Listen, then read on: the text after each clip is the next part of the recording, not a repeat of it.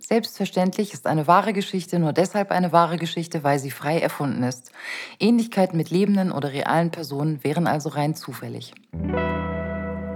Kapitel 23 Vom Gehorsam zur Selbstverantwortung Eine Demütigung ist eine Demütigung ist eine Demütigung. Die Frage ist, wie Mensch damit umgeht. Übliche Phasen sind, glaube ich, und so ging es mir auch, erstmal Schock, dann Verleugnung, das wird schon alles wieder. Dann Wut. Dann sehr erstaunlich krasser Schmerz. Ich wollte das zuerst nicht wahrhaben, wollte diesen Schmerz nicht fühlen. Aber er kam mit aller Wucht. Es haute mich um. Immer wieder fing ich wie aus dem Nichts an zu weinen. Ich heulte in der Badewanne, ich heulte am Küchentisch, ich heulte nachts im Bett, ich heulte morgens unter der Dusche. Werde ich jetzt Psycho? dachte ich. In meinem Bauch wütete ein großer, dumpfer Schmerz, und es gelang mir nur phasenweise, mich davon abzulenken.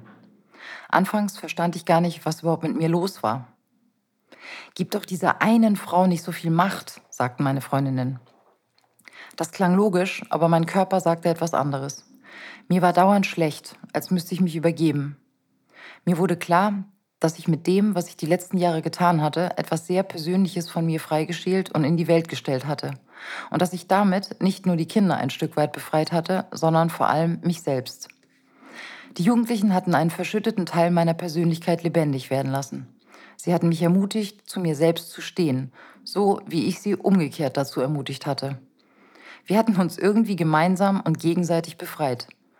Es war ein Raum entstanden, der vorher nicht da war und der irgendwie etwas Zukünftiges, Zuversichtliches aufmachte. Eine Ahnung davon, wer wir sein könnten.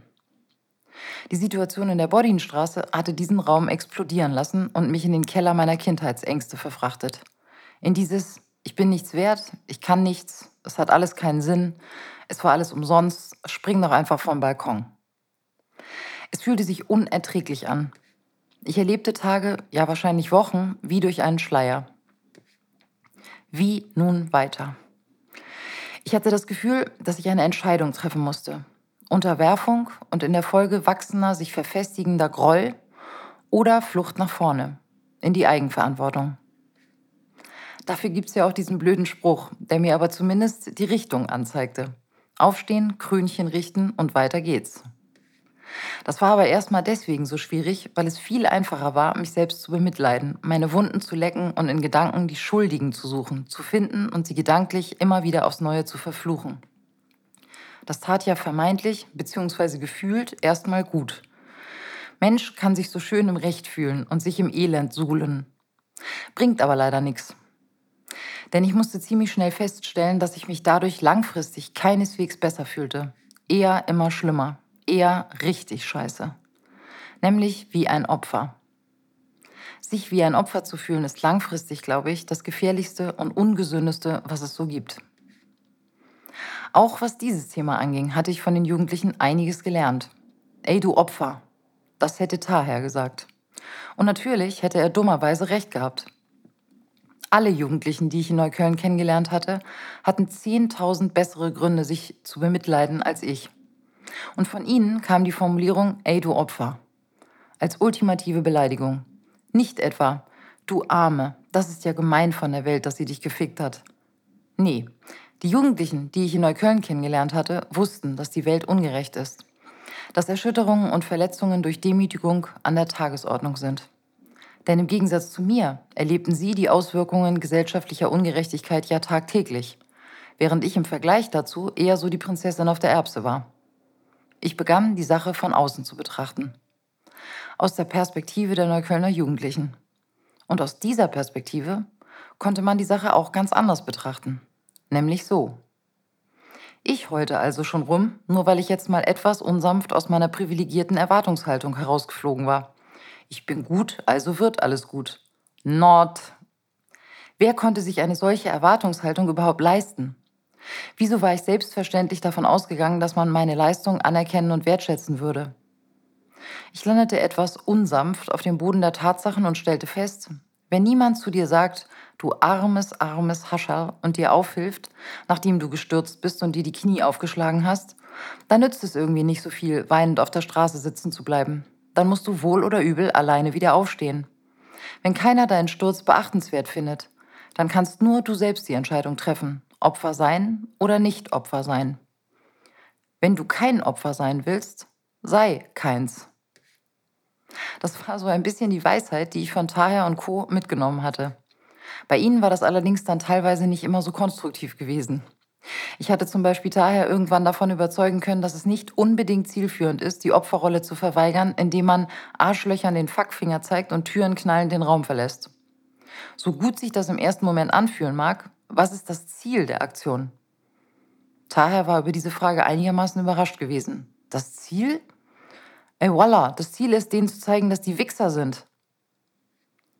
Ja, und dann? Wenn du beispielsweise die MSA-Prüfung bestehen willst und da sitzen halt ein, zwei Arschlöcher in der Prüfungskommission und du zeigst denen den Fackfinger und rennst raus, was bringt dir das dann? Du hast dann einfach mal deinen Abschluss vergeigt. Die Prüfungskommission interessiert das wenig, aber du bist dann derjenige, der keinen Abschluss hat. Daher macht darauf dieses Gesicht, das so viel heißt wie, ist mir doch egal, ich kriege niemanden in den Arsch. Aber er sagt es nicht. Ich sehe, er kämpft mit sich, weil sein brillanter Verstand zwangsläufig zur Kenntnis nimmt, wenn ein Argument einfach mal ein Argument ist. Daher kann sowas anerkennen. Deswegen grinst er dann auch und sagt, ja Mann, scheiße, aber ich bin kein Opfer und so rumschleimen, das mache ich auch nicht, das können Sie vergessen.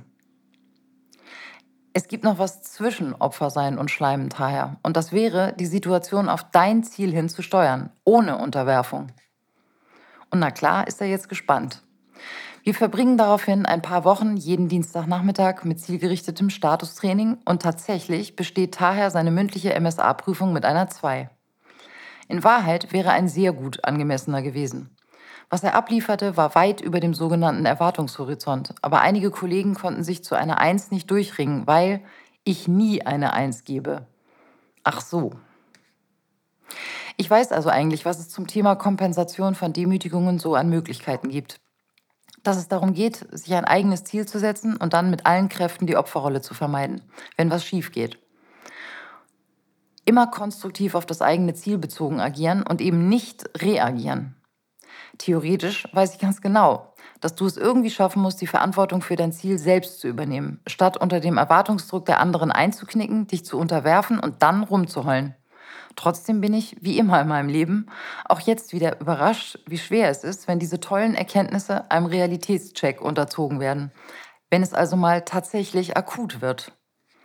Wenn nämlich plötzlich eine Situation eintritt, in der es sehr, sehr schwierig wird, nicht in die Opferrolle zu fallen, weil etwas wirklich ungerecht ist. Dann zeigt sich nämlich überhaupt erst, ob wir die schöne Theorie in die Praxis umgesetzt kriegen. Und so blonde große Kartoffeln wie ich haben da ja relativ wenig Trainingsmöglichkeiten. Im Vergleich zu meinen SchülerInnen erlebte ich nämlich nur einmal alle Jubeljahre eine wirkliche Ungerechtigkeit und Demütigung, so wie jetzt, während sie das täglich erlebten. Es war dieser Gedanke, der mich letztendlich aus der Schmerzstarre herausholte. Jedes Mal, wenn sich mein Magen in Erinnerung an die Situation zusammenzog und die Tränen in meine Augen zu schießen drohten, dachte ich, sei kein blödes Opfer, Frau Plath, mach was. Da kommt jetzt keiner und pustet und tröstet und klebt ein Mickey-Maus-Pflaster auf dein Knie. Also steh einfach auf und lauf weiter. Mach was. Und also machte ich was. Ich setzte mir ein Ziel. In spätestens drei Jahren raus hier aus diesem institutionalisierten Irrsinn. Ziel also geklärt. Wie genau das Ziel zu erreichen war? Geschenkt. Spielte vorerst keine Rolle. Es ging erstmal darum, all meine Gedanken und Handlungen auf das Ziel hin auszurichten, ganz im Kleinen, von Tag zu Tag, von Stunde zu Stunde, von Minute zu Minute. Ist dies oder jenes auf mein Ziel bezogen hin sinnvoll? Nein? Dann lass es. Oder ja? Dann mach es. Es fühlte sich in dieser Zeit so an, als würde ich meine Gedanken wie ein Zirkusdompteur seine Tiger in einer Manege mit einer Peitsche durch den brennenden Reifen zwingen. Meine Tiger, äh, Gedanken, wollten immer nur gemütlich im Opferkreis in der Runde laufen. Motto, du arme, arme Maike. Das hat jetzt aber doll Auer gemacht. Statt die Anstrengung zu vollbringen, durch den brennenden Reifen der Selbstverantwortung zu springen. Ich musste ständig meine Tiger zur Raison bringen. Nein, nicht in Richtung Selbstmitleid laufen. Nein, nicht nochmal die gemütliche Runde im Kreis.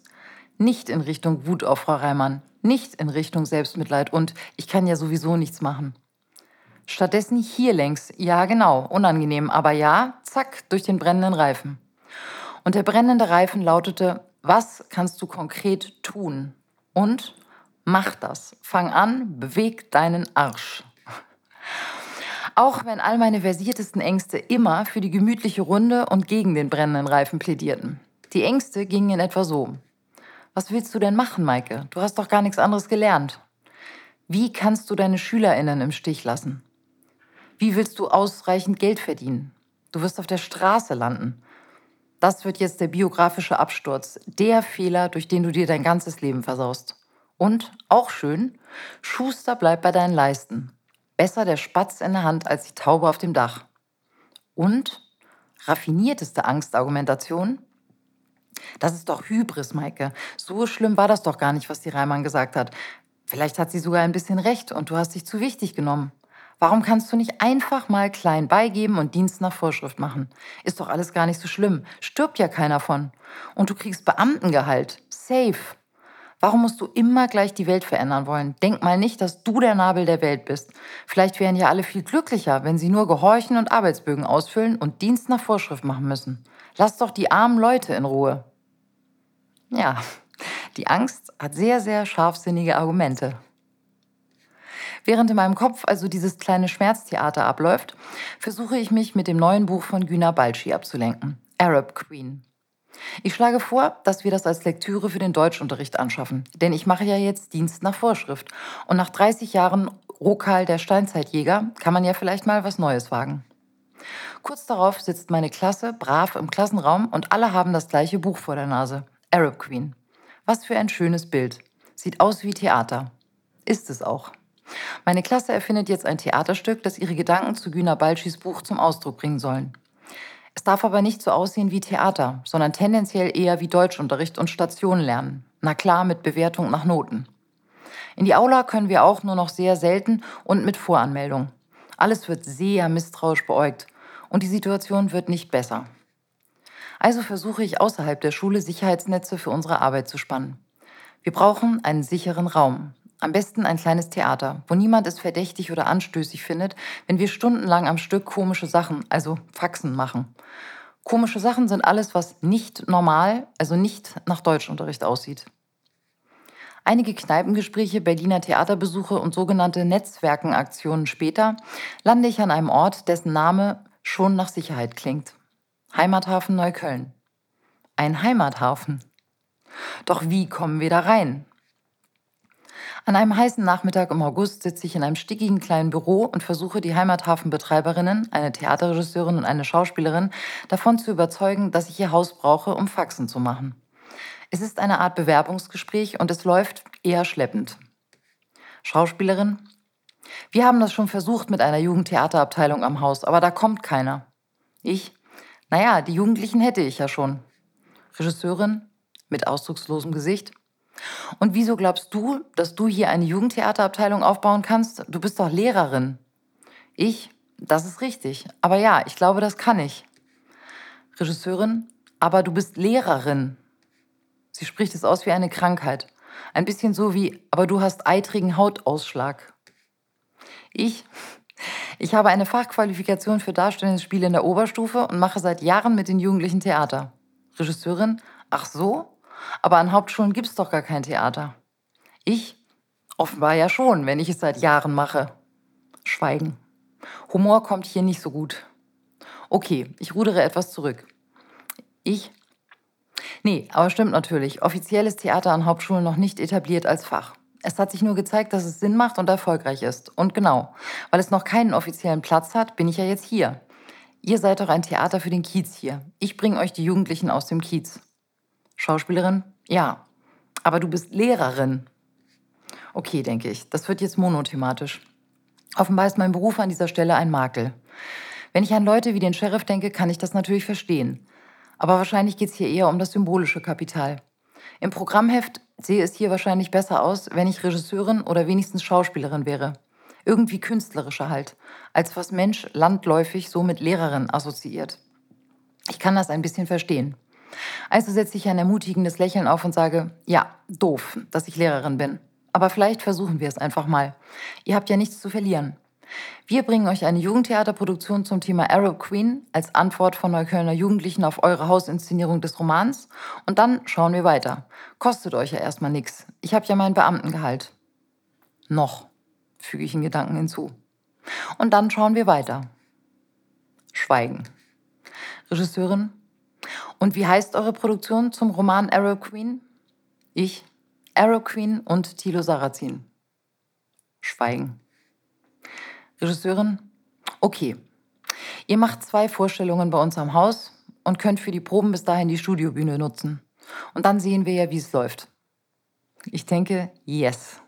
Mit einem Bein drin. Das reicht fürs Erste. Und sage, wunderbar. Wann können wir anfangen? Wir sind durch die Tür. Es gibt jetzt einen sicheren Raum. Als ich auf die Karl-Marx-Straße trete, muss ich kurz schlucken. Einen Teil meiner Schäfchen habe ich ins Trockene gebracht und erste Schritte aus der lähmenden Opferhaltung gewagt. Es ist ein Anfang und eine erste behutsame Rückeroberung von Zuversicht. Dies ist eine Produktion von ACT e.V. Führe Regie über dein Leben.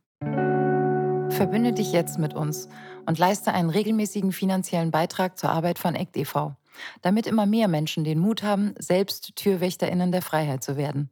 Bei sich, in der Familie, bei der Arbeit, in unserer Gesellschaft. Du findest Informationen dazu auf unserer Seite www.act-berlin.de oder du kannst unsere ACT-Workshops besuchen. Dort findest du MitstreiterInnen, lernst das Mischpultprinzip kennen und unterstützt damit gleichzeitig die gemeinnützige Arbeit von ACT und dass Initiativen wie diese in diesen Zeiten weiter Teil unserer Gesellschaft bleiben. Die Links findest du in den Shownotes und unter www.act-berlin.de. Bis bald.